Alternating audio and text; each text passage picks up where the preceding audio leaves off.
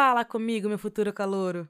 Nesse episódio, vamos falar sobre o sistema ABO e RH. Se liga!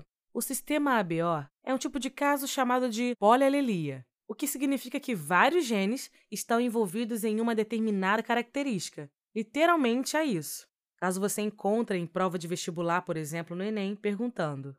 Bem, basicamente nós iremos trabalhar com quatro tipos sanguíneos: o A, o B, o AB e o O. E a diferença deles é bem de boa para você entender. São proteínas que se encontram na parte externa da membrana dos nossos glóbulos vermelhos, as hemácias. As proteínas são chamadas de aglutinogênios ou antígenos. Existem dois tipos de aglutinogênios, o A e o B. O sangue A possui aglutinogênios do tipo A. O sangue B possui aglutinogênios do tipo B. O sangue AB possui ambos aglutinogênios e o sangue O não possui aglutinogênios. E o nosso tipo de sangue vem do tipo de antígeno presente na membrana das nossas hemácias.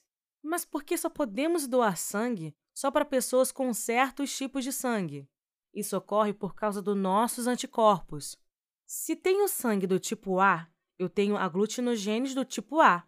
Ele é o meu antígeno. Dessa forma, vou produzir anticorpos do tipo anti-B. Isso quer dizer que se eu tenho sangue do tipo A e receber sangue do tipo B, irá acontecer uma reação imunológica chamada aglutinação.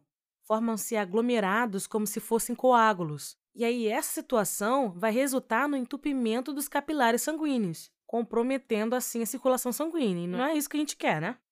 Se tenho sangue do tipo B, eu tenho aglutinogênios do tipo B. Ele é meu antígeno. Dessa forma, vou produzir anticorpos do tipo anti-A. Agora, se o nosso sangue é do tipo AB, nós temos as duas proteínas, os dois aglutinogênios, do tipo A e B, ou seja, os dois antígenos. Nesse caso, não iremos produzir anticorpos. Se nosso sangue é O, não temos aglutinogênios. Logo, temos os dois anticorpos, anti-A e o anti-B. Assim, se nosso sangue é AB, podemos receber do sangue tipo A e do tipo B. E também podemos receber do tipo O, porque ele não tem proteína. Por isso, o AB é chamado de receptor universal. Já o O é o doador universal. Como ele não tem proteínas e aglutinogênios, ele não irá provocar reação, sacou? Aí você vai me perguntar, mas e o sangue positivo ou negativo? Calma que eu vou te responder.